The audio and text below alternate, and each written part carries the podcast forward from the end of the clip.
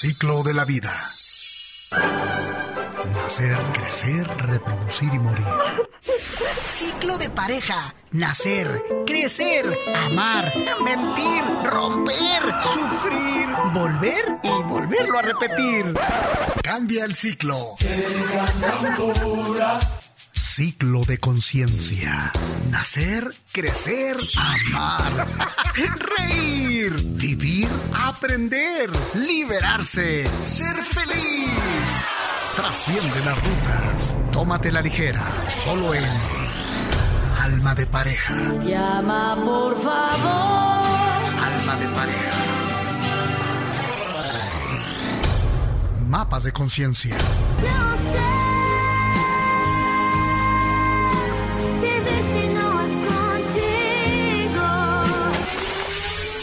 Sigue la ruta. ¡Comenzamos!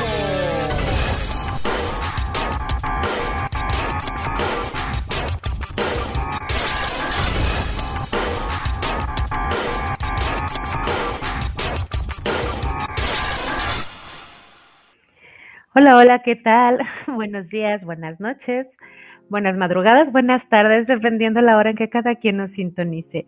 Bienvenidos y bienvenidas a su programa Alma de Pareja, Mapas de Conciencia. De este lado del micro les saluda su amiga angeloterapeuta cuántica, coach holística Flor Rubio y del otro lado.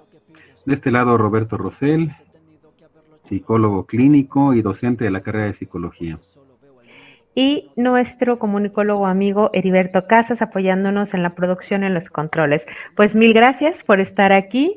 Continuando um, el seguimiento en estas rutas de conciencia, recordando que estamos abordando la emisión número 17 de estos caminos sinuosos, de lo que son las etapas de los amores de las parejas, estas etapas por las que vamos transitando, recordando que estamos en la segunda parte de los amores altamente peligrosos. Recuerden que estamos estacionados en esas etapas de conflicto y que muchas de las veces lo que ocurre es que no sabemos ni por dónde viene el ataque. Y bueno, hablar de las relaciones con estilos afectivos que dificultan la convivencia y el amor desde la perspectiva de Walter Rizzo, la verdad es una delicia porque nos lleva en una ruta que nos permite identificar y rasgos nada más y nada menos, les decíamos que del 45% de la población con mayor o menor grado de eh, identificación, pero que bueno, habemos muchos o hay muchas personas transitando por ahí en las relaciones con este tipo de patologías. Y bueno, el día de hoy, tras de haber en el programa anterior abundado sobre cuáles son estos ocho tipos, eh, hoy vamos a continuar, pero ampliando con algunos consejos eh, hasta dónde negociar con cada estilo de personalidad, con estas patologías, eh, comprender por qué nos enganchamos, qué tengo yo, qué, necesidad me cubre esa persona que me hace, que, que me encante y que me arriesga de esa manera y desde luego también qué hacer si el psicópata soy yo, ¿no? Si quien tiene ese rasgo soy yo, santo Dios, ahora qué corresponde hacer. Pues bueno, los invitamos a quedarse, como siempre, tomen algo con que anotar, una pluma, un lápiz, este su libretita donde lleven sus fabulosas notas. Recuerden que aquí les vamos haciendo el resumen de muchísima información derivada de procesos de investigación, de libros y sobre todo la experiencia clínica. Entonces, aprovechen los que sean auditivos, combinar con lo kinésico para que hagan sus notitas. Entonces, pues bueno, vamos a irnos adentrando en esto y vamos a hacer una pequeña síntesis para entrar en materia, recordando que eh, los estilos afectivos que estuvimos hablando, estuvimos refiriéndonos a estas formas de enganche y los consejos para irnos eh, librando, sean propios o ajenos estos rasgos. Eh, hoy vamos a abundar sobre el estilo limítrofe e inestable o lo que se le llama el amor caótico, que ese fue uno de los estilos que nos faltó el programa pasado. Y posteriormente vamos a continuar con estos consejos para irnos relacionando y lo que les comentaba, pues ya este identificar por qué nos vamos enganchando y si yo soy quien tiene alguno de estos complicados síntomas y estilos de amar, pues cuáles son mis posibilidades, ¿no? Para no herir um, al amor o al enemigo, ¿verdad? A las personas con quienes nos relacionamos sin querer queriendo. Pero antes, pues sí vamos a um, ir uh, recordando que, por ejemplo, hablábamos del amor histriónico o amor ostrigante, ¿A qué nos referimos? Pues bueno, son las personas que necesitan ser el centro de atención, que tienen una emotividad excesiva, que tienen estos comportamientos seductores, que cuidan bastante el aspecto físico, que tienen una actitud dramática, impresionista, que ellos suelen ver intimidad o donde no la hay. No precisamente su interés va a ser el sexo, eh, más bien su interés es la seducción, el arte de, de seducir, ellos seducir, sentir que tienen esa capacidad. Y personas por lo regular muy intensas son relaciones interpersonales y por lo regular para terminar con ellas va a tener que ser de forma muy drástica y tormentosa. Ese fue uno de los estilos que vimos. Aquí el micro resumen. Luego vimos también lo que era el estilo paranoide o vigilante o lo que se le llama también el amor desconfiado. Todo lo que digas será usado en tu contra, ¿verdad? Hasta que no se demuestre lo contrario. Hablamos, sí, de los supercelosos y los que montan contraataques, los que nunca bajan la guardia y tienen este tipo de creencias como que si te doy todo mi amor, te vas a aprovechar de mí y estar pendiente, vigilando cada detalle, pues se los van a hacer tontos otras. Vimos también el estilo narcisista, egocéntrico, lo que se llama el amor que siempre, siempre un satélite orbitando alrededor de su centro, de su egoísmo, y pues ellos vamos a encontrar que regularmente se suelen sentir muy especiales, únicos, grandiosos, y que pues los demás los ven como inferiores y estuvimos profundizando sobre otros estilos. Adelante, Rob. Sí, parece que hay ahí algunos problemitas de transmisión, quizás la red, ya saben que a veces por eso nos escuchamos de repente electrónicos y ahorita le pasó a, a Flor. Otro estilo que estuvimos enlistando, revisando características, fue el estilo obsesivo, compulsivo, o lo que se llama el amor perfeccionista. Recuerden que estas son las personas que van a estar muy en función del control, que van a fijarse mucho en el detalle y que siempre van a decir que se pueden mejorar las cosas porque van a encontrar el error. Y la espontaneidad que alguien pueda tener va a ser vista como algo desagradable. Así que las sorpresas no son bien recibidas.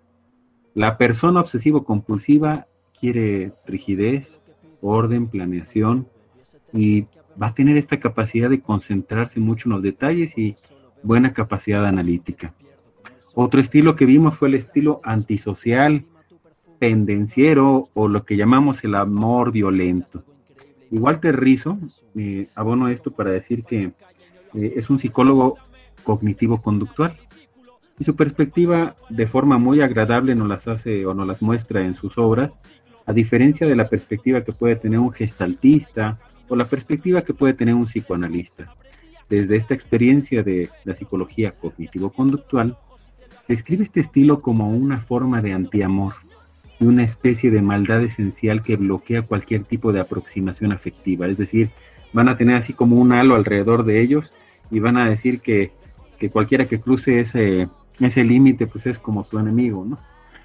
él va a, o sea, el que, el que viole las normas sociales va, va a vérselas con él, ¿no? Va a ser muy impulsivo, va a ser irresponsable y con frecuencia va a presentar comportamientos fraudulentos e ilegales. Porque es este estar cuestionando la, la autoridad, o sea, ¿por qué tú vas a decirme a mí qué hacer? Desde el punto de vista psicoanalítico, pues sería una persona que no respeta la ley del padre, una persona que tiene ahí eh, situaciones con el super yo, ¿no? Bien, otro estilo que vimos fue el estilo esquizoide o el ermitaño, el amor desvinculado o indiferente. Que son aquellas personas que no van a mostrar habilidades afectivas, que van a tener una conciencia y una necesidad de que requieren independencia, no necesitan estar con nadie más y va a ser muy difícil. Es más, nadie llega al fondo. Dicen, es que no te abres, no me dejas conocer tus sentimientos. No, con estas personas no se puede. Ellos van a adoptar la soltería como forma de vida. Su forma de relacionarse con los demás va a ser crear distancia emocional. Y van a exhibir pues indecisión, apatía, falta de compromiso. De hecho, van a esquivar cualquier tema que tenga que ver con compromisos o matrimonio. Bueno, y otro de los estilos que estuvimos revisando, recordamos que fue el estilo limítrofe, inestable o el que también se le conoce como amor caótico, ¿no? Ya el puro nombre. Este tipo, recordemos que es impulsivo, de como se nombra inestable, paradójico, este estilo apenas lo vamos a ver hoy, ¿eh? destructivo, además Este- con este- este estilo apenas lo vamos a ver hoy. Recuerden que era el que quedó pendiente. que son impredecibles y que son explosivos. Una relación con un limítrofe se irá volviendo cada vez Rizzo lo que hace es que describe esto como supernovas, ¿no? Que tienen ataques de ira, altibajos drásticos, celos intensos y suelen ser alcohólicos. A menudo incluso ni siquiera quieren ayuda, explotan y luego tan sencillo como un pedo de te piden perdón y de una y otra vez. El tipo limítrofe es de una naturaleza muy contradictoria y aguas, porque esto genera mm, estas sustancias neuroquímicas que generan apego, la oxitocina. Sí, estos dobles mensajes, híjole, me quiero o no me quiere, su discurso es uno y sus hechos son otros. Esta confusión eh, de verdad genera un apego, pero es un apego que es ah, mm, no bueno para la relación.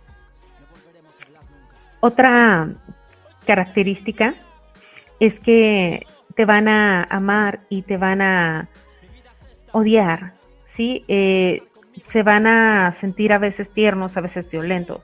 Tienen una percepción y una forma de pensar en blanco y negro. Esto a menudo se manifiesta en las mujeres que se sienten amadas o no de acuerdo con aspectos positivos o negativos que estén recordando de, de su pareja, ¿sí? En hombres suele manifestarse eh, como sentirse exitosos o sentirse fracasados, si tratan sus parejas con irritabilidad y usualmente rechazan cualquier tipo de afecto si no se sienten bien consigo mismos en ese instante donde ellos reciben el afecto. Otra característica de este estilo limítrofe es ah, sus estados internos. Ellos cambian constantemente y nunca vas a saber eh, cuando está en cierto estado y al siguiente día de repente ya cambió, híjole, va a ser como una ruleta rusa estar en esa relación. Rizzo lo que dice es que aquí es como estar en una relación de alto riesgo, ya que es tan impredecible, tan sorprendente, es como vivir al filo de la navaja, ¿no? Y, y de qué humor se encuentra hoy. Y dice que ah, por esta razón, por ejemplo, dice que los tipos antisociales se sienten atraídos hacia los inestables ya que son una caja de sorpresas y eso los divierte. Ojo el enganche, ¿sale? Si tú tienes rasgos antisociales, te vas a enganchar con un limítrofe por esta razón. Además que siempre este, sabemos que los antisociales buscan emociones fuertes, entonces pues les va a encantar una persona inestable o caótica. Rizzo dice que al comienzo, al comienzo de la relación con alguien limítrofe se va a notar como una seducción y va a estar muy padre como la extravagancia, muchas emociones, fluctuaciones, va a haber sinceridad, apertura y a menudo, desde luego, el deseo sexual. Acuérdense que le encanta esto también a los antisociales, ¿no? Eh, esto es muy contrario para diferenciar con lo que pasa con el estilo histriónico, ¿sale? Los tipos limítrofes tienen una identidad fragmentada y una falta del sentido del yo. Eso es lo que los hace diferentes. Eh, saber quiénes somos y hacia dónde nos dirigimos en la vida es importante para lograr tener un amor maduro, porque si no, pues nos perdemos, ¿no? En los deseos del otro o en las ide- identificaciones de, de los deseos del ego. Los tipos limítrofes tienen miedo a estar solos, tienen miedo al abandono y también temen a la intimidad. Y hemos hablado en otros programas acerca de los diferentes tipos de intimidad.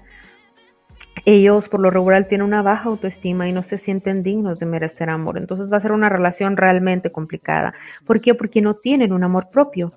Ellos van a querer mantener una relación de dependencia porque carecen de los recursos internos para ellos sentirse autosuficientes, autoamados, o sea, no son capaces de satisfacer sus necesidades afectivas, entonces por eso van a generar dependencia muy fácilmente. Y esto es lo que causa el círculo vicioso en las relaciones interpersonales. Cuando la pareja del, del limítrofe no puede alcanzar sus estándares para sentirse totalmente seguro, ¿qué va a pasar? Pues que se va a desencadenar su ira, sus agresiones, autolesiones, va a haber crisis de identidad, va a haber infidelidades y adicciones. Casi nada, ¿verdad? Viene bueno el combo. Y bueno, naturalmente la pareja se va a distanciar y el limítrofe va a interpretar que no es digno de recibir amor. ¿Sí? Cuando tú estás en una relación con un tipo limítrofe, vas a acabar sintiéndote impotente. Lo que sugiere Rizo es que pues se va a necesitar una terapia sí o sí. Es posible que con la terapia pase de ser un tornado, que es lo que regularmente, va a ser, a una tormenta tropical manejable, que esto es lo importante, ¿sí? Con la terapia también se va a poder llegar a un punto donde pues ya no va a haber estos más tsunamis devastadores, aunque sí va a haber una que otra inundación, digo, así como que salvaditos, no vamos a estar en ese tipo de relación, pero sí puede disminuir el nivel de destrucción y de devastación, eso sí. Y bueno, esto suele verse más en sus relaciones íntimas, ya que ah, aquí es donde representan su talón de Aquiles y es ahí donde surgen los mayores problemas. Entonces, pues bueno, ya es su decisión si quieren o no permanecer con este tipo de relaciones al filo de la navaja. Entonces, con esto cerramos la descripción de cada uno de los estilos afectivos que son altamente peligrosos. Y vamos a pasar, ahora sí, bueno, sí, ya identifiqué que me encantan esa clase de personas, que yo soy una persona de esas. ¿Y ahora qué hago? Vamos entonces con los consejos. Es complicado porque cuando descubres que tú eres así o que te relacionas con alguien así, no se dice fácil esto de, ah, pues corto la relación y ya, o no voy a seguir en ella. En muchas ocasiones lo primero que nace es el deseo de querer convivir con la persona a pesar de todo. Creemos que, el amor va a alcanzar. Y claro que también existen consejos para estas personas y para que estén bien conscientes de lo que pueden estar enfrentando o van a tener que enfrentar si es que pretenden seguirse relacionando con alguien así. Relacionarse con un paranoide. Pues la mayoría de las personas va o recurre a dos formas básicas de afrontamiento, que es someterse a lo que el paranoide me dice, seguir sus reglas, sus limitantes, sus acotaciones y estar acostumbrados o acostumbradas a que el otro va a levantar falsos y siempre vas a parecer como sospechoso, ¿no? Pero pensemos en consecuencias. ¿Qué implica que yo acate que todo el tiempo me estén vigilando? Pues eso es aceptar que tenga yo que estar presentando evidencias cada que me lo pidan para salir ileso, para salir inocente. Así como he visto a muchos jóvenes que de repente están en la calle y están diciendo, y esto fue, algo cierto, ¿eh? En un transporte público vi ahí un chico que estaba mandando la foto del lugar donde se encontraba y estaba diciendo a su pareja, no mi amor, mira, estoy aquí, te lo juro, te mando ubicación, te mando la foto del lugar o sea, controlándote minuto a minuto sobre en dónde estás, con quién estás, manda foto, manda ubicación a ver si es cierto. Pero habrá pues antes, ¿eh? pues ahí es solo pensar si, si pasó algo antes, pero si estamos hablando de la patología es decirle a, nuestros escuchas que si estás dispuesto a aceptar que te digieren así, como un acuerdo de pareja, como terapeutas lo podemos este, acompañar y lo podemos aceptar si es un acuerdo de pareja. Ah, me doy cuenta y soy consciente que mi pareja es así. Este, también soy consciente que yo voy a tener que estar rindiendo cuentas y presentando certificados y evidencias de dónde estoy. Correcto, si es un acuerdo de pareja se respeta. Pero si no es un acuerdo, si no es algo que han hecho conscientes los, ambos miembros, esto fricciona y esto lleva a pues muchos daños en la relación. Por eso te pregunto a ti, ¿serás capaz de estar bajo la vigilancia y observación de tu pareja como si fueras una persona potencialmente desleal o traicionera? O sea, consideremos que el matrimonio o el estar en pareja no es un arresto, ni tampoco el noviazgo, porque muchas personas viven esto desde el noviazgo. Entonces, si no estás en este extremo de aceptarlo, quiere decir que estarás en el otro, en el que no vas a acatar ninguna exigencia, vas a declararte desobediente a esas reglas, te vas a negar a entrar al juego destructivo del amor desconfiado, vas a ratificar, sí, sí, soy tu enemigo y qué. Y aquí me quedo y eso no significa que no te quiera. O sea, vas a ponerte ahí y no acomodarte a sus exigencias y a sus acotaciones, Y esto va a ser visto como un acto imperdonable para el otro porque es una traición. Y si antes dudaba de ti, confirmará que efectivamente eres un enemigo. Así que si tú piensas que poner a un paranoico es la solución, o sea, ponerlo en su sitio, hacerle ver, enfrentarlo, pues no, no va a ser tan fácil porque su ansiedad va a empezar a crecer y créanme, esta ansiedad es directamente proporcional a sus grados, a tus grados de libertad. Híjole, pues para pensarse, ¿no? Este, si, si va a haber sus asegúnes, recuerda que en otros programas ya habíamos dicho en casos, por ejemplo, de infidelidad, hay a, una parte de la pareja que le toca ser el cuidador, el que puso los cuartotes, y que de repente sí van a tener que someterse mientras se recupera la confianza a una clase de, de este tipo de acciones. Pero bueno, sí, desvinculando y volviendo a lo que son las patologías, si no hay pretexto alguno que medie, justifique, acuerdo, y sin embargo tenemos esta actitud por parte de nuestra pareja, pues sí, agua, ¿sale? Porque lo que está aquí en juego pues es totalmente la libertad. Ahora que si eres una persona que necesita pues también este estar eh, con un grado de atención de tal magnitud, pues habría que analizar, ¿verdad? Pero más adelantito abundaremos sobre eso. ¿Cuáles serían los consejos para lidiar con una persona histriónica? Pues bueno, un histrionismo leve o moderado se, debe, se deja manejar y hasta puede ser agradable, fíjense. Sí sabemos y podemos dosificarlo.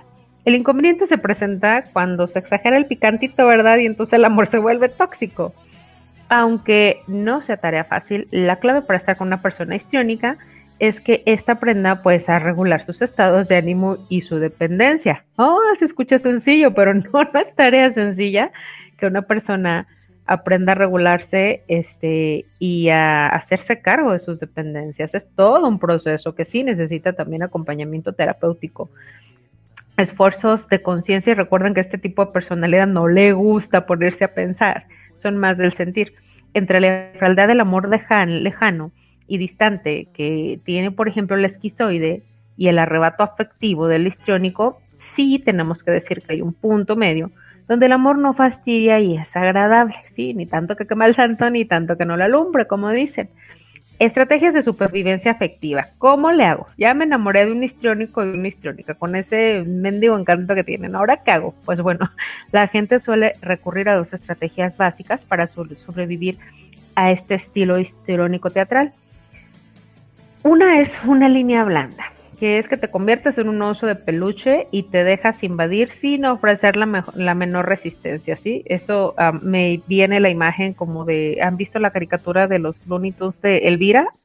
Y te voy a querer, te voy a amar y te voy a cuidar mientras abraza asfixiando a, su osito de peluche, pues hagan de cuenta que ustedes se van a convertir en esos ositos, ¿sí? No, no van a tenerle resistencia, como Marcia el oso, van a ser ustedes el oso. O bien, pueden optar por una línea dura, que es restringir la expresión de afecto y marcar límites. Uy, a ver cómo les va con esto, ¿eh? Vamos a ver cada una de estas opciones. Dejarse invadir por el sentimiento del otro, no ofrecer resistencia, pues el costo principal aquí es perder los espacios de referencia y convertir la relación pues en algo supremamente empalagoso. Pregúntate a ti qué tanto te gusta pues que la otra persona esté mostrando a todo, todo el tiempo pues así con tanta efusividad lo que siente contigo públicamente y en privado y todo. Depende de ti. Aquí sería no poner límites y entregarse a este, este tipo de rasgo sabiendo que implica aceptar las consecuencias de una seducción constante y un amor que se va a manifestar segundo a segundo. Híjole, ¿a qué horas te van a dar chance de extrañar? Eh? Yo es lo que me preguntaría. Los que eligen esta estrategia de convivencia pues deben reunir dos condiciones. Un buen estado físico y no ser claustrofóbicos, porque de repente te van a querer encerrar para no compartirte con nadie. Ahora bien, si decides poner límites al amor hostigante y defender tu autonomía personal, pues bueno, en conciencia de que si tú decides actuar de acuerdo con esta estrategia de línea dura, lo que vas a hacer es que vas a estar defendiendo tu soberanía personal a como de lugar. Y aquí lo que va a pasar es que tú no vas a aceptar sentirte asfixiado por el amor, y no te vas a resignar a tener una vida superficial y van a querer pues que la pareja por favor evita a toda costa el hacer el ridículo llamando la atención de manera inadecuada, o sea, ya le van a poner límites, o sea, sí demuéstrame tu amor, pero no en todos lados ni a todas horas ni con tanta intensidad. Es decir, la posición aquí no es permisiva. Aquí es un o cambias tu manera de ser por una más recatada o yo me voy. Y solo hay un pero. Si tú le retiras el afecto a una persona histriólica, eh, su reacción casi siempre va a ser violenta y puede estar acompañada no solo de rabietas, sino también de gestos o intentos de suicidio. ¿Qué tal? El drama viene, pero si como en paquete, entonces pues ahí están las alternativas que puedes hacer. Elijan qué es lo adecuado para ustedes. Y bueno, entrando en estos temas, ya de los consejitos, cómo enfrentar este tipo de situaciones, nos vamos a una breve pausa musical, como siempre invitadísimos a analizar cómo se relaciona la letra con el tema que estamos hablando. El análisis hoy en el tema musical de Dos calles después del infinito, de Lírica Inversa por Siete González. En breve regresamos. Esto se pone bueno, alma de pareja. Ya regresamos. Pues ya estamos aquí de regreso y vamos a preguntarnos cómo podríamos relacionarnos saludablemente. ¿Se, podrá con una persona obsesiva? Bueno, pues les digo como terapeuta y por experiencia, no es fácil vivir con alguien que se fija en tantos detalles y que además va a exigir un estándar de rendimiento que va a ser inalcanzable. En este tipo de exigencia hay pues sentimientos de indignación que no vamos a negar, ya que el obsesivo piensa que siempre tiene la razón y como toda persona dogmática no aceptará fácilmente revisar sus creencias y dudar de sí mismo. Por eso si tú intentas dialogar con un obsesivo, te vas a encontrar con una muralla de razones, de fundamentos de argumentos irrevocables. El amor obsesivo es un amor estancado en la rutina, en la normatividad. Es un amor que no fluye ni se renueva. Así que, pues no tienes mucho que pensar. Las personas que están en una relación con un obsesivo, pues tienen que decidirse si se quedan ahí contaminándose o rompen esa barrera. ¿no? Que si existen estrategias de supervivencia, pues sí, pero tienes que tener mucha fortaleza mental, ya que estar constantemente debatiendo, compitiendo en razones con un obsesivo, es desgastante. Las parejas suelen optar por o me someto a la fiscalización, como decíamos hace rato, o aceptas a la persona y dices, chin, pues esto es lo que me toca, o estás en el otro extremo, ¿no? De ser el desordenado, el que no tiene estructura. Para establecer aproximaciones constructivas con las personas obsesivas hay que buscar un justo medio. No entrar en provocación, ni tampoco estar entregándose completamente, ¿no? Ni aceptando los, las reglas del otro. Puede haber acuerdos, sí, las reglas son importantes, sí, para toda relación, siempre y cuando le haga sentido a, las, a los dos miembros. Que haya un acompañamiento de una terapia especializada. Y veamos aquí que el individuo obsesivo compulsivo sufre bastante con su forma de ser. Y gracias a esto, si él está convencido de que parte de la razón por la cual la pareja, la relación de pareja no funciona, es por su rasgo. Créanme que un obsesivo va a aceptar y decir, perfecto, si yo, si es por mí, o si es en parte por mí, soy responsable, adelante, vamos a terapia, o voy a terapia. Entonces, un obsesivo sí acepta, sí acepta ir a terapia. Y pues eso es una ventaja, ¿no? Con respecto a otros rasgos, porque en otros rasgos pues no aceptan ni siquiera que son parte del problema o el origen.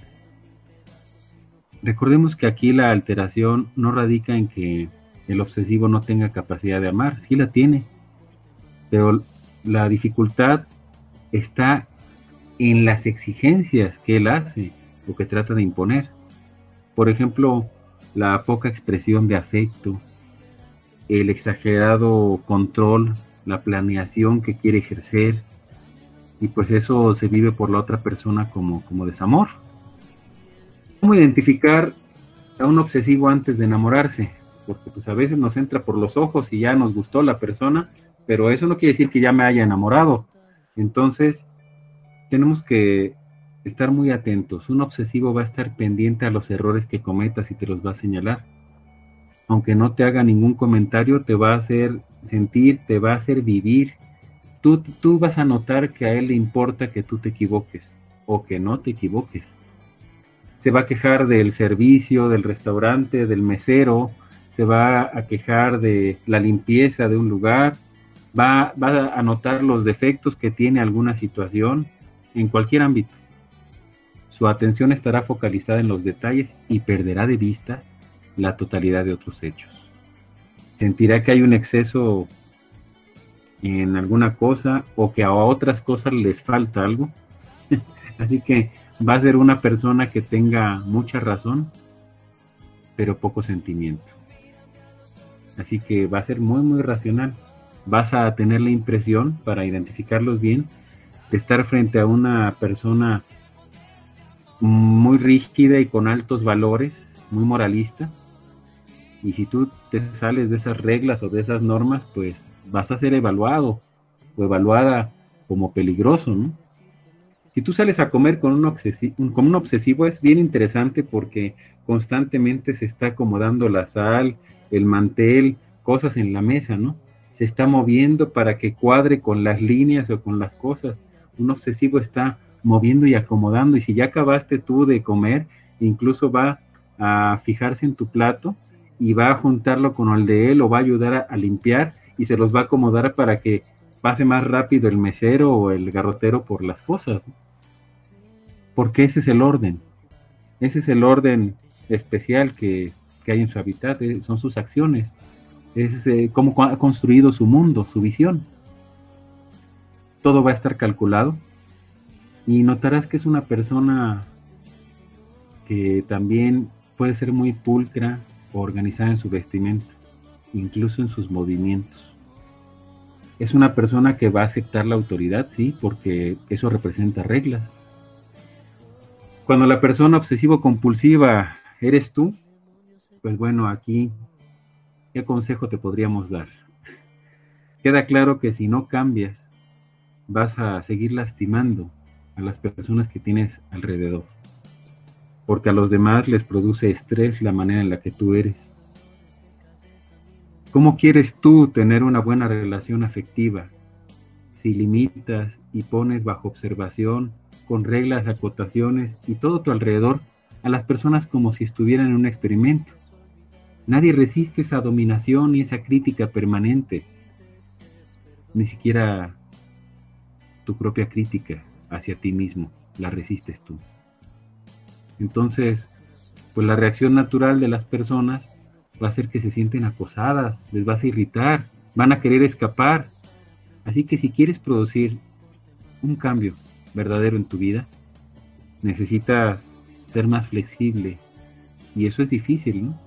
Empezar a ser flexibles algunos valores, algunas reglas. Todo en pos de entender que la felicidad nada tiene que ver con el control o con el alto rendimiento. ¿Habrá algo más dañino para el amor que la triada obsesiva? Es decir, imperativos, ser coercitivo, las reglas irracionales y la exactitud desmedida, eso daña cualquier, cualquier relación. Tener acotaciones y reglas que no fueron acordadas, eso daña cualquier relación. Hacer lo contrario tranquiliza cualquier relación, es decir, los dos fluir en una espontaneidad, tener una libertad de elección, respetar la libertad del otro, no ahogarlo, tener derecho a cometer errores y a no estar siendo sancionado a cada rato. Así que los mejores momentos de la vida en pareja es cuando los dos tenemos como un acuerdo, aunque no sea explícito, de fluir así y de que toleremos, sepamos en conciencia que los dos podemos cometer errores. No estar sancionando ni señalando al otro. Y eso no significa que no nos importe el futuro. Si tu caso de ser obsesivo es severo o moderado, para los dos, para los dos extremos se recomienda que si ha habido daños en tu relación, busques ayuda profesional. Y eso te va a ayudar a procesar la información de manera más flexible, a no exagerar ni rigidizar las cosas, a eliminar ese miedo que se tiene por porque pierdas el control. Porque yo sé que los obsesivos, gracias a planear, piensan que controlan. Gracias a controlar o anticiparse, piensan que van a tener tranquilidad.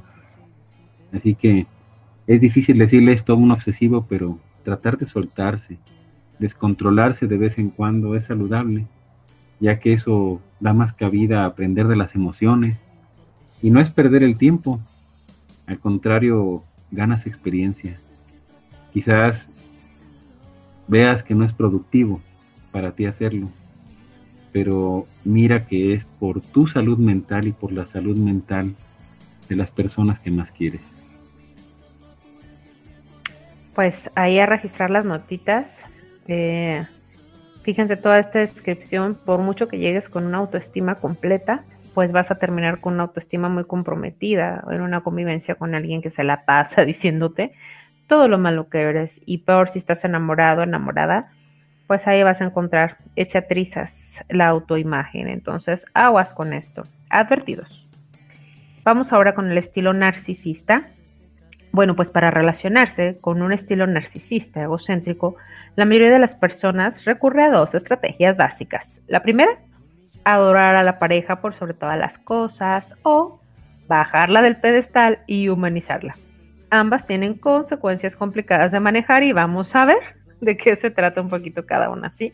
Para establecer aproximaciones constructivas eh, con, el eh, con el obsesivo, aquí pues hay que buscar el camino del medio, ¿sí? Ni entrega ni, ni provocación, más bien acuerdos racionales y terapia especializada. Y la ventaja en estos casos, a diferencia de lo que ocurre, por ejemplo, con los narcisistas, que es de los que estamos hablando, y los antisociales, pues es que el, individuo obsesivo compulsivo, como lo comentaba ahorita Ro, pues sufren bastante por su forma de ser y esto les motiva a solicitar la ayuda.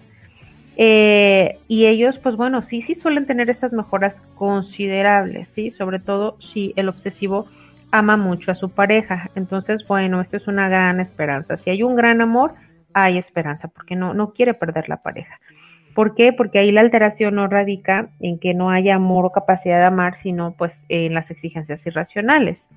¿Sí? Entonces, Aquí, por ejemplo, su poca expresión de afecto está más relacionada con el exagerado autocontrol emocional que el mismo desamor en sí. Entonces, si hay una buena disposición y poco a poco, pues la terapia puede irles eh, ayudando, ¿sí? Obviamente, nunca van a tener la chispa con el sujeto eh, del sujeto histriónico ni el relajamiento de los extrovertidos, pero muy posiblemente sí van a poder agregar algo de emotividad, esto para complementar algunas aspectos con relación y en diferencia de lo que es eh, con una persona narcisista contra una obsesiva. Y bueno, algunas de las siguientes pautas que permiten reconocer a una persona narcisista antes de ser atrapados por su encanto es, eh, pónganse atentos, ¿sí? Porque parece que escucha cuando le hablas, pero su mente la verdad es que está secuestrada por el ego.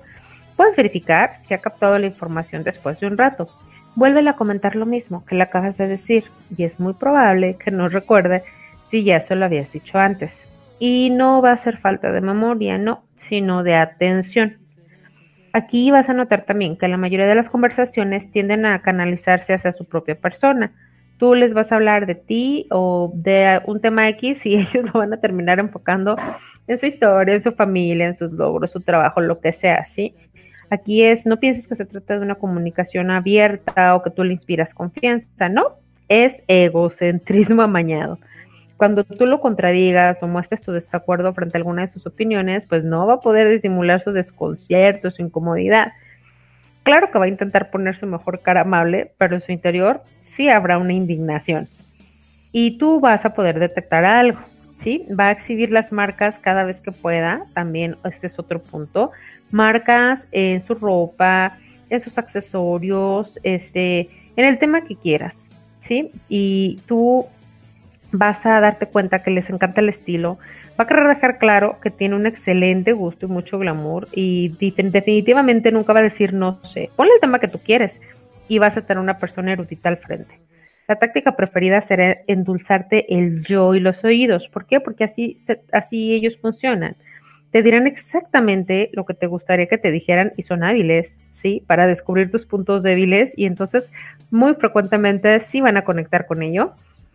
Eh, lo que sí es que a veces se les va a escapar el trato inadecuado, brusco o descortés hacia otras personas y la costumbre es lo que los va a delatar.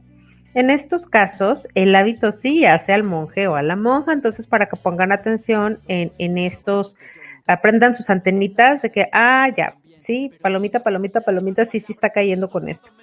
La persona narcisista no puede dejar de serlo, va a mostrar un especial interés por amistades tuyas que sean importantes y que tengan estatus. Va a tratar de pasarse por encima las reglas de primer momento y va a mostrar una ira mal disimulada cuando él deba de seguir pautas que son de conductas impuestas desde fuera, porque son muy de seguir como sus reglas. Ahora, ¿qué hacer si la persona narcisista o egocéntrica eres tú? Ups. si ya por ahí aterrizaron algunas piedritas, bueno, algunas consideraciones, no sé si alguna vez este, habrán intentado ponerse seriamente en el lugar de su pareja, tratando de comprender realmente qué es lo que siente y piensa. No qué haría yo en su situación, qué pensaría yo en su situación, no. ¿Qué piensa él desde donde está, desde su lugar? Esto implica hacer a un lado para que el ego no estorbe y estos ejercicios van a hacer que te sientas un poco más libre y le vas a dar un tanto de bienestar, de comprensión a la persona que te acompaña. También tú vas a sentir el alivio de no pretender ser el centro de atención por un rato. De verdad es desgastante. Está padre que alguien más agarre el micro y se vayan las luces al ese escenario para que tú también te relajes. Así, sin nada que aparentar, sin competir, sin, sin ninguna meta inalcanzable. O sea, solo tú, en sencillez, al desnudo. Qué padre, imagina eso te va a sorprender la cantidad de gente que va a terminar aceptándote tal y como eres, ¿sí? Con todos esos defectos que tú te cuentas, o sea, a lo mejor no eres de esa forma que te configura tu inconsciente, por lo cual tú tendrías que verte todo el tiempo de cierta forma, o sea, no debes de reconocer que vender una imagen de grandiosidad, la verdad es bastante agotado. Todos esos arreglos, todo eso que tienes que ir configurando y además es muy poco redituable en términos sociales. La verdad es que esto se vibra y no se vibra muy bien. La gente no es tan tonta como para creerse el cuento del Dios vivo. Así es que van a terminar más bien como por rechazar. Entonces aquí la recomendación es un tanto más de relajación y de sencillez, que no pase nada, hay que experimentar. Pues bueno, vamos al siguiente tema musical para dejar que la información se vaya sentando y vamos a escuchar el tema Déjame ir de Patti Cantú. En breve volvemos con recomendaciones para relacionarse con la persona esquizoide. Ya está al aire. Alma de pareja.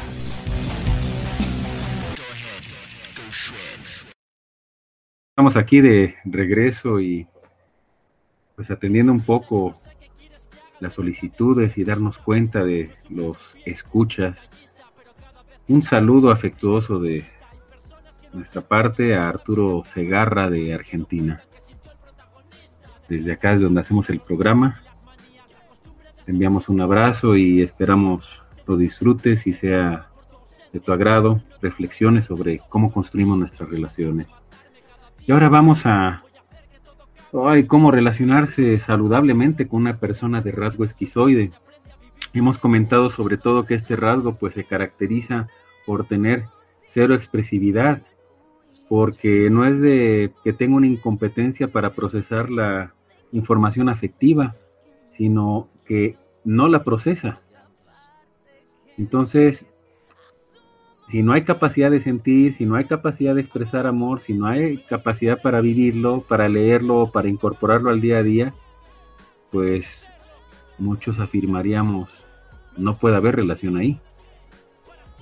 Entonces, es cierto que algunas personas que tienen el estilo esquizoide, pues logran reducir un poco este rango, esta territorialidad, pero ay, modificar la idea para estas personas de que todas las demás son personas invasoras y que requieren independencia es bien difícil.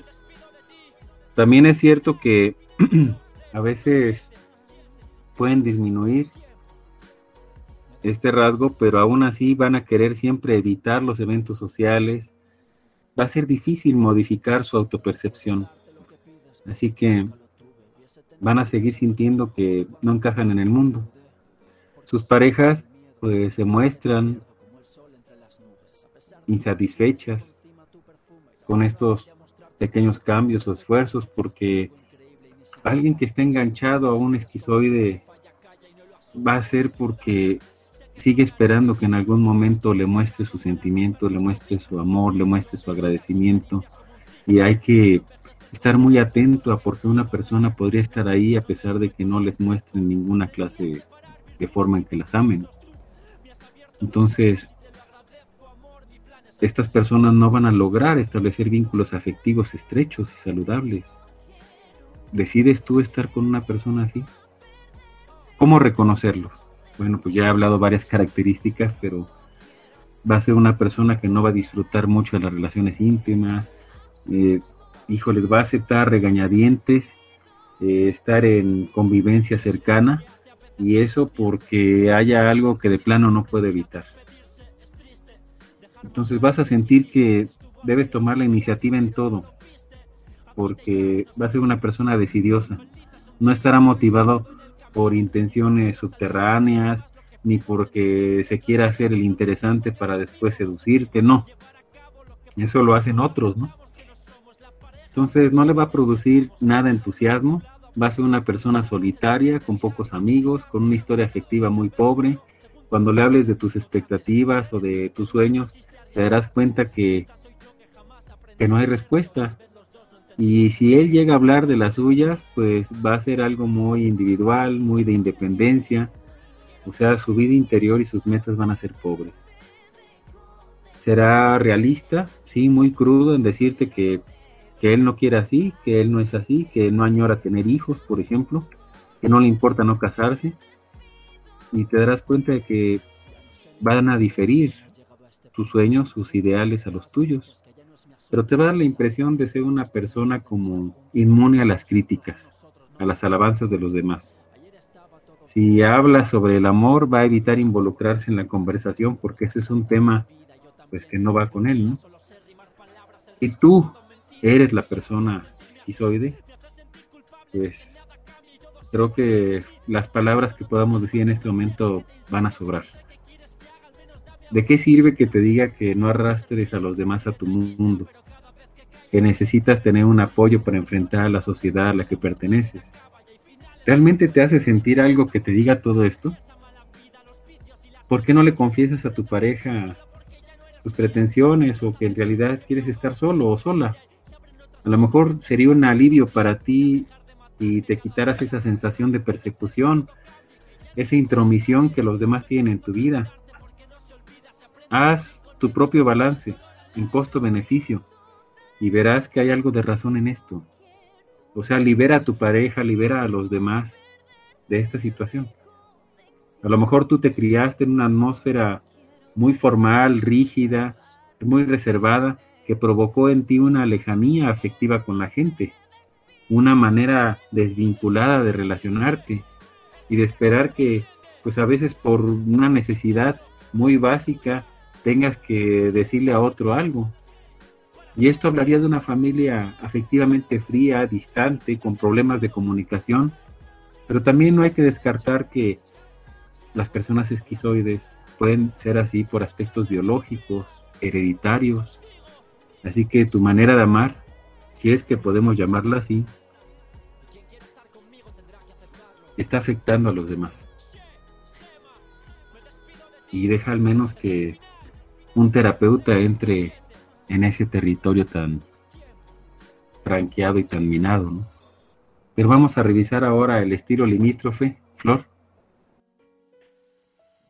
Pues aquí yo creo que vamos a insistir, sí o sí, ni modo, porque no podemos pretender obtener resultados distintos si seguimos utilizando siempre las mismas estrategias, los mismos recursos. Entonces, cuando te duele algo en tu cuerpo, te fracturas, lo que sea, vas con el doctor, ¿verdad? ¿Por qué? Porque es el que sabe del cuerpo, pues quién sabe de las emociones, de los pensamientos, pues un terapeuta. Entonces, tenemos que ir eh, eh, poniendo la lupa sobre esta cuestión de dejarse acompañar por los profesionales para que podamos realmente aspirar a mirar más amplio de lo que somos capaces de ver. No pasa nada, todo el mundo tenemos alguna situación que trabajar y pues bueno, lo lindo es dejarse acompañar por una persona que realmente nos sepa guiar hacia horizontes distintos, que nos amplíen, que nos construyan, que nos permitan tener relaciones de calidad.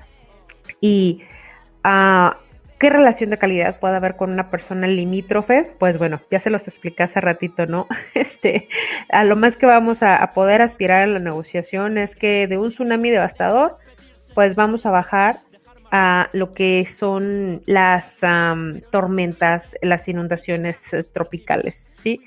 Entonces vamos tomando estas notas. ¿Por qué nos enganchamos con una personalidad limítrofe? Pues bueno, sencillo, porque luego tenemos este espíritu masoquista, tenemos este aburrimiento crónico o enamoramiento patológico, en fin, la energía de las personas con estilo inestable pueden agradar a todo aquel que busca emociones fuertes, lo que ya les comentaba hace ratito. Esta es la razón por la cual los sujetos antisociales son quienes más se acomodan en las redes de alta tensión que va a generar un estilo limítrofe, ¿no? Esta cajita de sorpresas. La concordancia está en que la fuerza desordenada de la relación eh, no hace mella en los sujetos antisociales, al contrario, ¿no? Les divierte, dicen adrenalina pura. Entonces, eh, al no haber compasión o agape, el amor caótico se convierte para ellos en una caja de sorpresas interesante y variadas. Entonces, bueno, sí, sí hay esperanza para los limítrofes. Este, y bueno, las personas eh, que eh, despliegan esta energía, eh, el buen humor, la inteligencia y la liberan en sus comportamientos, la verdad es que seducen a más de uno y este tipo de energía es el que tienen los limítrofes que resultan muy atractivos cuando se conectan al modo estable de su personalidad. Pues cómo no, a quién no le gusta que la hagan reír, a quién no le gusta las personas inteligentes, que sean liberales, aguas, ¿eh? y bueno, ¿cómo detectar una persona limítrofe antes de enamorarse? Bueno, al principio va a ser una experiencia avasalladora, como la que se tiene muy similar con una persona histriónica pero aquí la diferencia es que lo vamos a ver multiplicado por 10 y con menos recato. Acuérdense que la persona histriónica es más de la seducción, eh, pero no va tanto a lo profundo. Una relación sexual, no, gracias, con la seducción está bien. No, el limítrofe sí va, sí va. La persona del limítrofe no tratará de esconder su manera de ser, por el contrario, se va a mostrar abierta y desfachatadamente. Es posible que logran detectarse de inmediato algunas fluctuaciones emocionales, la necesidad de agradar y algunos comportamientos que les van a resultar paradójicos y contradictorios. A diferencia del sujeto histriónico, las personas limítrofes este, sí buscan las experiencias fuertes, ¿sí? Así como compañeros o compañeros de carácter que les sigan la corriente. Entonces, híjole, difícil. Estás ante una mezcla de seducción, extravagancia, emoción desbordada y una sinceridad que los va a impactar sin duda. ¿Quién no se deja conquistar? Va a estar medio difícil que no. Es probable que cierto espíritu contestatario salga a flote en el momento menos pensado y te empiecen a contradecir sin razón aparente. Es decir, les gusta la guerra, les gusta el conflicto, ¿sí? También vas a poder sentir cierta manipulación cuando hables de temas afectivos en el sentido de querer llamar la atención y tenerte bajo su control. Pues aquí ya avisados, alertados, qué es lo que les va a esperar. Si les encanta estar en medio de la adrenalina, de las tormentas, de los huracanes y los tsunamis, bienvenidos los antisociales. Aquí se la van a pasar muy padre, pero si eres una persona normalita, sin ningún tipo de rasgos, híjole, pues ya te va a andar en medio de estas mareas. Continuamos. Bueno, pues ya vimos al sujeto limítrofe, cómo identificarlos y ah, cómo detectar antes de enamorarse, ¿verdad? Ahora vamos con el antisocial. Y ay, las consecuencias para quienes se lanzan al ruedo con estos personajes son altamente peligrosas. Si lo que pretende ser restablecer el orden y equilibrar la relación por lo sano, van a encontrar que no hay lado sano. Cualquier intento de rebelión será repelido con agresión física o psicológica. Así que si eliges la estrategia de enfrentar a un antisocial, vas a ser una piedra en su zapato y un obstáculo para que acceda a sus fuentes de placer, de diversión. Así que no lo va a soportar y simplemente te quitará de en medio, por las malas. La conclusión es evidentemente pragmática, es decir, no tiene sentido que emprendas una cruzada para humanizar a una pareja así. ¿Hasta dónde vas a poder negociar? No hay mucho que decir. O sea, la esencia del estilo antisocial es su desprecio por los demás. La tendencia a la explotación, la actitud pendenciera y agresiva hace imposible una relación saludable y constructiva. ¿Qué negociar entonces? Decíamos hace rato. Pues poco o nada, ya que puede haber una resignación saludable con algunos sujetos antisociales en donde puedes decirles, averiguar qué es lo que realmente les importa de la relación, establecer algunos acuerdos, pero si la persona te ve como amenaza, va a reaccionar de manera violenta. Bueno, vamos a hacer actos preventivos. ¿Cómo identificar un sujeto así antes de enamorarte? Bien, pues son personas que no son capaces de ponerse freno, no se pueden autorregular.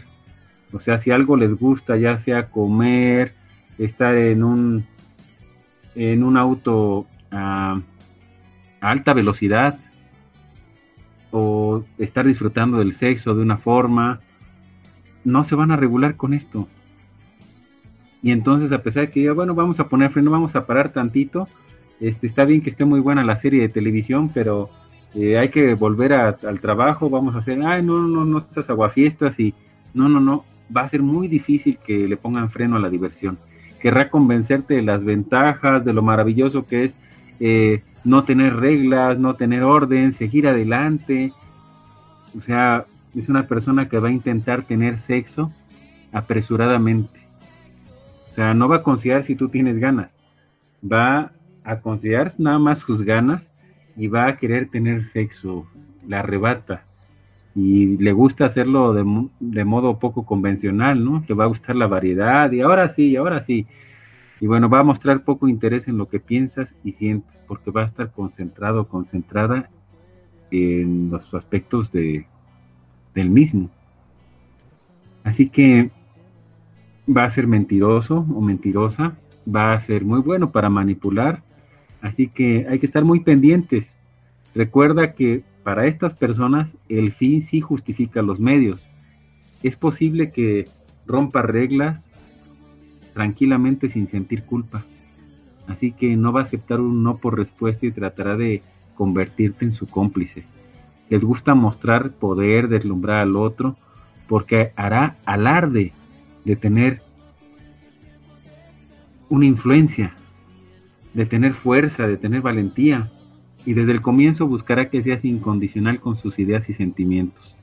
Sentirás una mezcla de atracción y miedo que no podrás descifrar fácilmente muy pronto te darás cuenta de que te tratan como un objeto. Y esto pues es un amor maligno, ¿no? Porque varias personas se sienten mal cuando las tratan como objeto, cuando las objetivizan o cosifican. Cuando la persona antisocial pendenciera eres tú, pues poco que decirte. Mira, la vida te ha dado oportunidades una y otra vez y te ha demostrado que hay personas que aún te aman a pesar del modo enfermizo de relacionarte y de que insistas en estas relaciones destructivas, en estas tácticas que tienes. Las investigaciones clínicas muestran que pocos sujetos con rasgos antisociales logran ponerse en el lugar del otro. Así es de que va a ser difícil que muestres empatía, pero sí es posible no estamos hablando de que tengas que ir a la, terapia para poder sentir culpa. O sea, tratar de entender al otro no significa que tú vayas a sentir culpa. pero puedes entender lo que es la compasión. Quizás te acerques un poco a entender cómo sienten los demás. Y esto es una oportunidad que te puede ofrecer la ayuda profesional. Sin embargo, es difícil apostarle al cambio si no tienes conciencia plena del mal que haces. De todas maneras, y más allá de la complejidad de tu estilo afectivo, el trastorno de fondo tiene una causa. El hecho de que hayas cambiado la idea de vivir por sobrevivir tiene una explicación científica. Y hoy sabemos que las personalidades antisociales también de variables biológicas y ambientales. Y retomemos el estilo pasivo-agresivo, Flor, contigo. Sí, sabes que me, me quedo pensando, hace poco conocí a una persona creo que con estos rasgos y sí efectivamente es muy visible que no hay esta responsabilidad afectiva, este poder acompañar los picos emocionales y, es curioso, ¿no? Cómo eh, se configura la, el, no poderse poner en los zapatos del otro frente a situaciones que uno diría, oye, pero ese sentido común, o sea, en una situación de esta naturaleza, la gente, por cultura, educación, lo que tú quieras, reacciona de esta manera. Y no, para estas personas es difícil. Entonces, híjole, si, si se van a enganchar en este tipo de relaciones que pueden ser muy padres, seductoras, avasalladoras, pues bueno, que sepan que este, lo van a hacer solamente en un solo sentido y que a la hora que se requiera de un acompañamiento en los otros centros emocional, espiritual, intelectual, pues ahí te ves, ¿no? bueno, me quedé reflexionando un poquito en eso, pero bueno, como comentas, Rob, este, ampliando un poquitito sobre lo que es también eh, el estilo pasivo-agresivo, el cual comenzamos a hablar hace dos programas, eh, aquí es, eh, es posible tener una convivencia pasible con alguien que te necesita y te rechaza al mismo tiempo.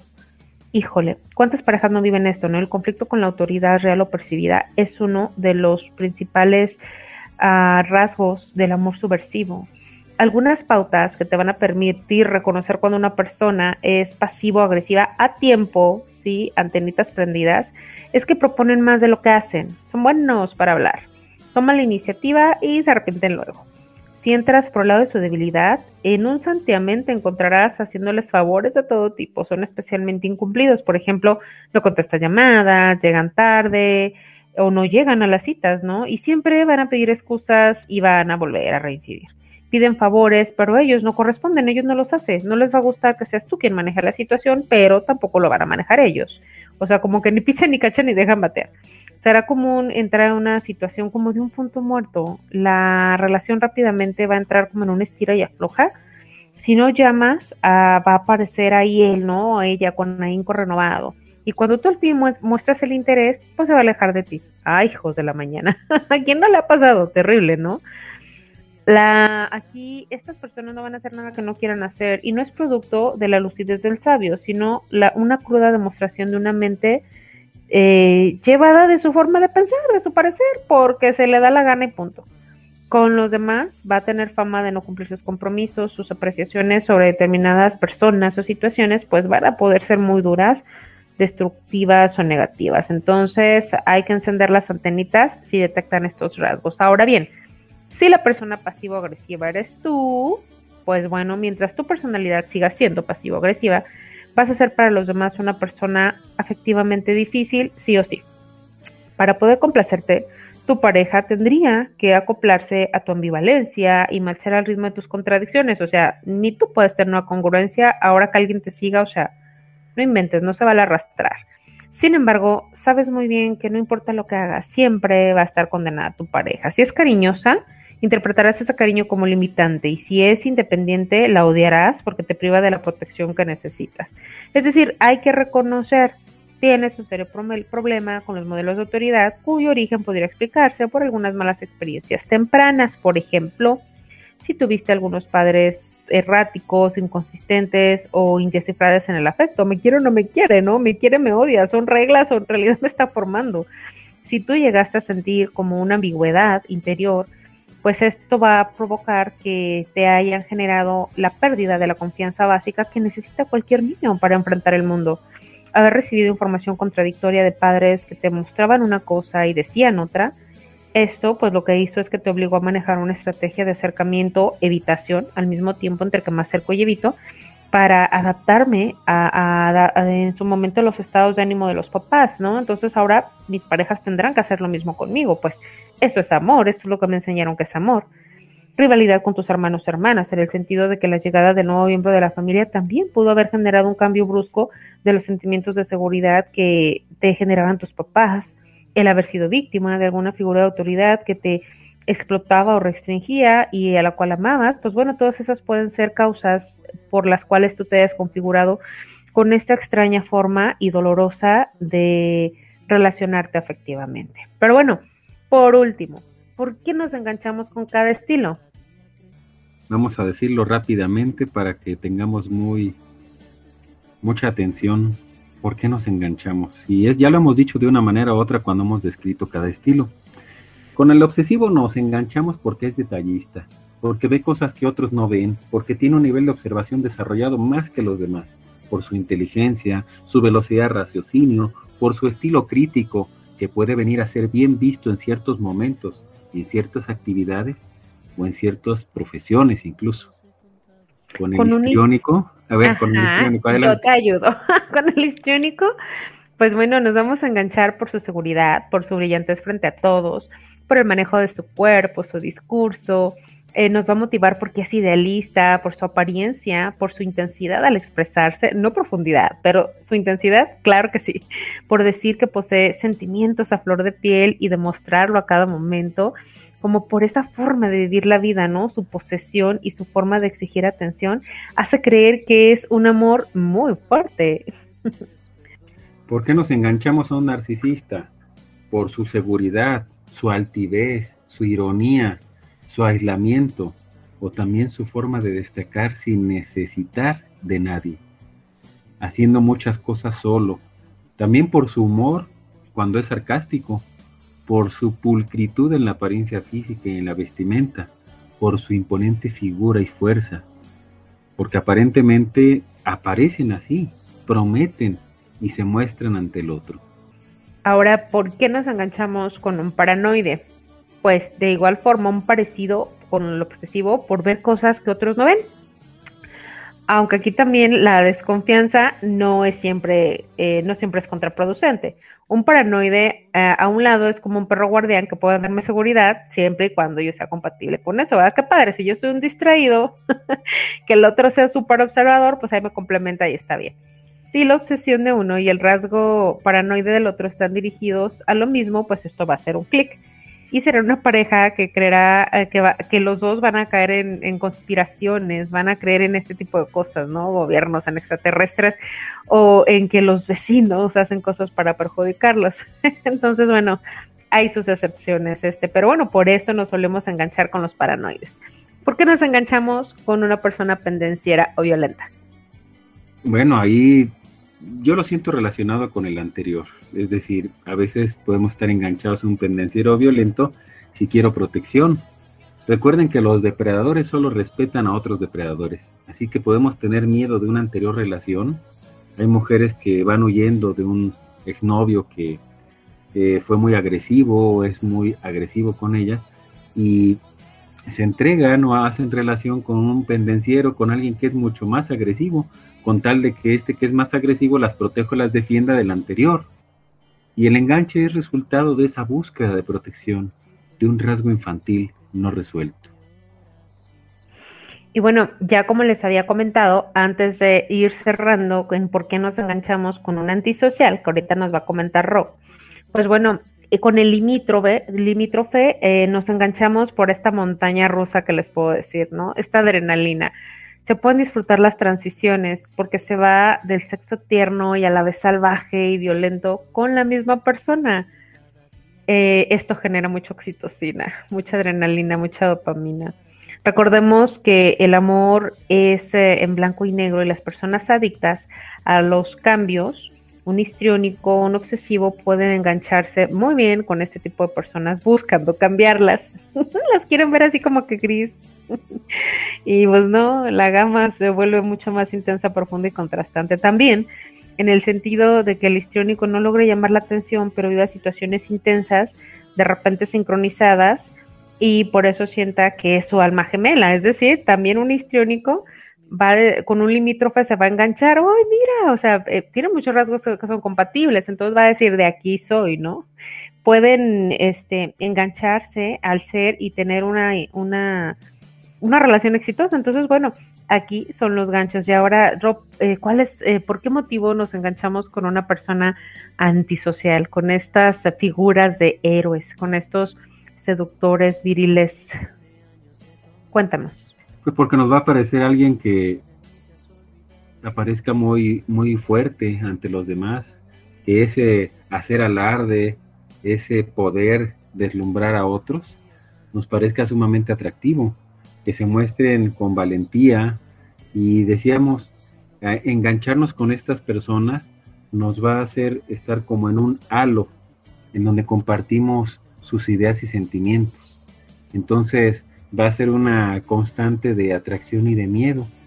Y hay personas que les gusta estar en una relación así de atracción y de miedo. Así que eh, allá ustedes. Y por último, Flor, coméntanos por qué nos engancharíamos, que esto ya lo hemos comentado varias veces, con un esquizoide. Pues por esta forma que tiene de ser como indiferente, ¿sí? Y si tú eres una persona que le gustan los retos, peor si eres una persona con rasgos eh, este, histriónicos o histéricos, ah, no, ¿cómo que no va a caer? yo me encargo de humanizarlo, yo me encargo, conmigo va a caer, como el ejemplo que tú dabas. Entonces, de ahí nos vamos a poder enganchar. Tarde o temprano me va a hacer caso.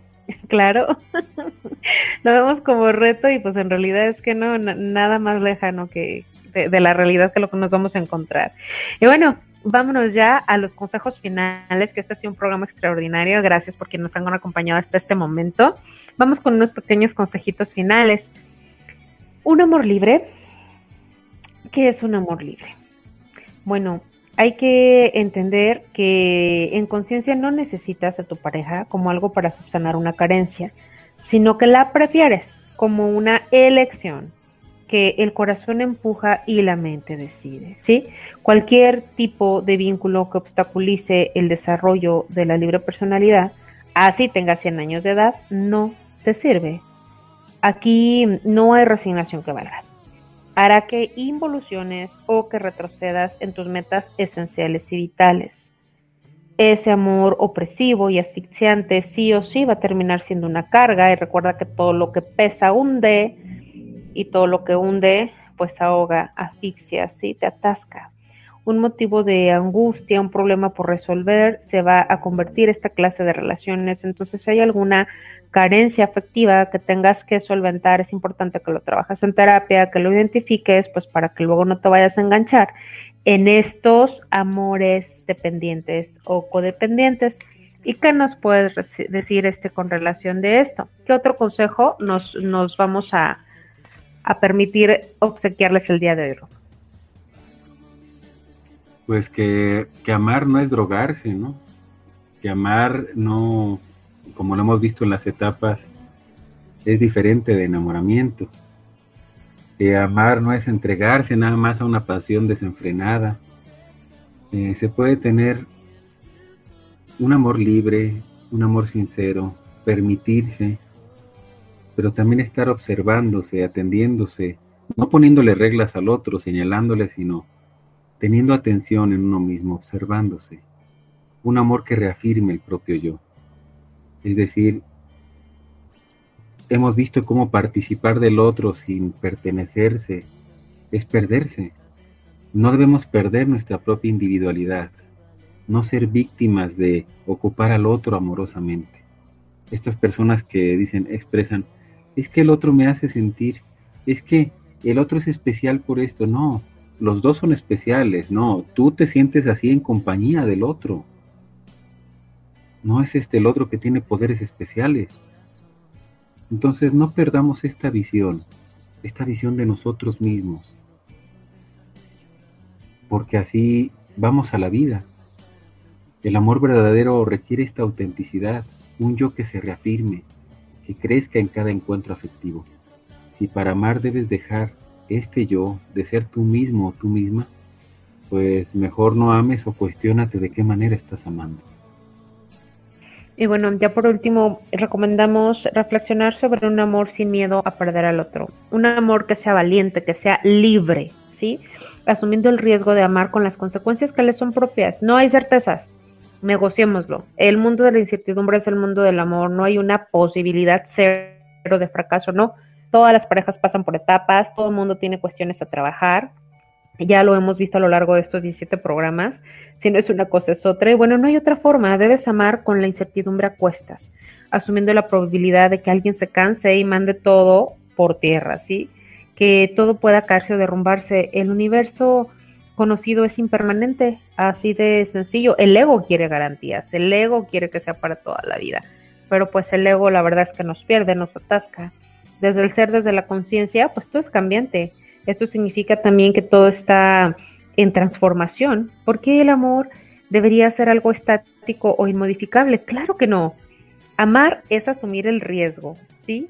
De estar en el precipicio, en el ir, en el venir, consciente de nuestras fortalezas, de nuestras debilidades, de ir compartiendo con el otro la sombra, irla trascendiendo juntos, sin juicio, ir también haciéndonos conscientes del daño que podamos ocasionar en nuestra relación, insisto, amar es para valientes, ¿sí? El amor no es para los cobardes. Hay que tener valentía para aventarse a ese ruedo, de entrar en la terapia, de mi reflejo en el otro. El miedo en el amor, cualquiera que sea su origen, es eh, una carga enorme, un obstáculo para el desarrollo en cualquier relación y liberarse de él es fluir naturalmente hacia un vínculo pleno y saludable.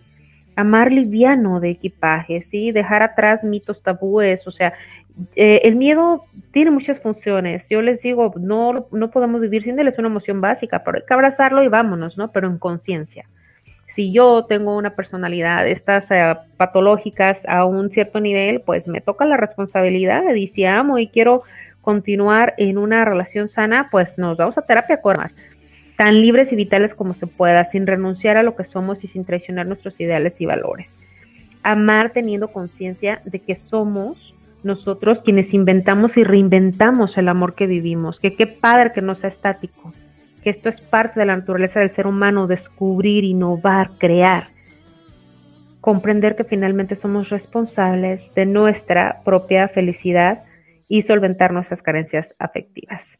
¿Qué vamos a tener en el próximo programa, Rob? Pues vamos a continuar estas etapas que iniciamos desde el programa número uno y ahora vamos a ver esta etapa que se llama enganchados. Así que hablaremos de apegos, de cómo desengancharse y de varios otros aspectos. ¿Cómo desapegarse sin anestesia? Como dice Rizo, pues ya. Rizo, sí. Sí, pues al fin, al fin, al fin. Empezamos desde el programa número 6 por las bifurcaciones de las diferentes conflictivas de las relaciones de pareja y en el programa 17 estamos terminando estos sinuosos caminos del conflicto para transitar a la siguiente etapa, que no es que no represente conflicto, también lo tiene, pero dentro de la etapa de apegados o enganchados, ¿se acuerdan? Una vez que ya pasamos por todo tipo de conflictos, ya sabemos que estamos en una relación patológica, ya pasamos por violencia, por infidelidad, por celotipia, por todo lo que hemos abundado, y ahí seguimos pues entonces toca entender por qué seguimos ahí. ¿Qué es lo que me está pasando? Que como la ranita, ¿verdad? Este, siento que me estoy cosiendo y sin embargo no doy un paso para salir de la olla. Pues va a estar súper bueno. Eh, vamos a trabajar los apegos y de ahí nos vamos a ir siguiendo con estos temas de las dependencias y codependencias afectivas emocionales. Va a estar súper bueno, no se lo pierdan. Y si quieren retomar alguno de nuestros programas para que no le pierdan la continuidad, ¿dónde pueden encontrarnos? La transmisión en vivo por radioméxico.mx y en nuestras páginas de Facebook. La oficial que es Alma de Pareja, donde pueden escribirnos y ver cada uno de los podcasts o de los enlaces Spotify con este y los demás, las demás emisiones, los demás programas y nuestra otra página, la página que venimos desde hace mucho tiempo teniendo, que es Comprensión Lectora, Materiales Didácticos, ahí mismo en Facebook. También pueden escribirnos a grupo.impulso.ceral.gmail.com Bueno, si se estacionan en alguna de nuestras páginas, no olviden ponerle la banderita de seguir, compartan nuestros contenidos si les son útiles. Todo esto va rumbo a una evolución sí o sí espiritual, una vez que entendemos el mundo emocional, después de que analizamos el mundo de la corporidad. ¿Cuáles son nuestras acciones? Ah, pues vienen derivadas de las emociones, de los pensamientos. Un millón de gracias por escucharnos y nos eh, volvemos a encontrar en la cita de todos los jueves en punto de las 8 por esta plataforma radiomexico.com. Mil gracias. Ciclos de pareja ha llegado a su fin, pero prometemos volver muy pronto. No se lo pierda, Alma de Pareja. Hasta la próxima. La mejor versión de mí no la conociste tú.